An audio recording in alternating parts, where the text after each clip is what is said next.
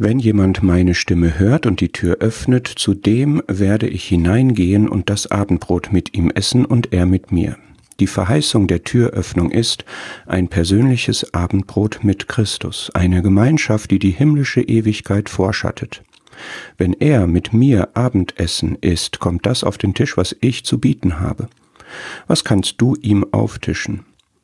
Wer auf seine Stimme gehört hat, die den eigenen Zustand liebevoll beurteilt, zur Buße aufruft und Verheißungen ausspricht, bei dem werden Schüsseln voll Dankbarkeit stehen, da werden Gesinnung und Gedanken, Gesagtes und Getanes eine gehaltvolle Gemeinschaft geben.